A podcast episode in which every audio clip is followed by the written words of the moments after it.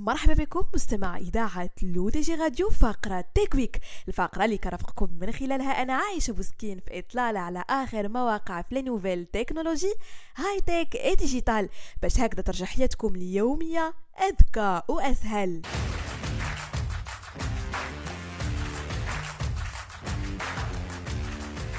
وبداية مستمعينا مع شركة تويتر فبعد يومين فقط من اتهام الشركة بالاحتيال تحدى إيلون ماسك رئيس التنفيذي للشركة باراك أجروال بمناظرة عامة حول النسبة المئوية للروبوتات على منصة تويتر. وقال ماسك في تغريدة له على نفس المنصة فليثبت للجمهور أن منصة تويتر لديها أقل من 5% من المستخدمين المزيفين أو البريد العشوائي وأطلق المدير التنفيذي لشركتي تسلا وسبيس إكس التحدي ذلك دعما لقضيته القانونية ضد الشركة. وقال ماسك إذا عرضت منصة تويتر ببساطة طريقتها في أخذ عينات من 100 حساب وكشفت عن كيفية التأكد من أنها حقيقية فلا بد أن تستمر الصفقة بالشروط السابقة.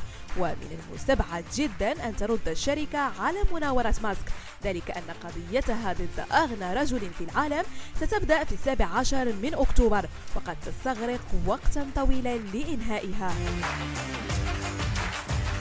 في ألمانيا اضطرت شركتي أوبو ووان بلاس إلى التوقف عن بيع هواتفهما الذكية بعد حكم أصدرته محكمة مانهايم الإقليمية لصالح شركة نوكيا. وذلك في إطار نزاعها الأخير بشأن براءات الاختراع مع شركة أوبو. هذا وقد رفعت شركة نوكيا والتي يقع مقرها بفنلندا دعوى قضائية ضد شركة أوبو في أربع دول مختلفة. 2021 وذلك بعد فشلها في التوصل إلى اتفاق مع شركة الهواتف الذكية الصينية العملاقة حتى بات الآن يحظر على العلامتين التجاريتين بيع أجهزتهما في ألمانيا. ولا يزال أفق المستقبل في ألمانيا لكلتا العلامتين التجاريتين غير واضح حيث لا تزال الهواتف الذكية لكلا المصنعين متوفرة حاليا على نطاق واسع في المتاجر.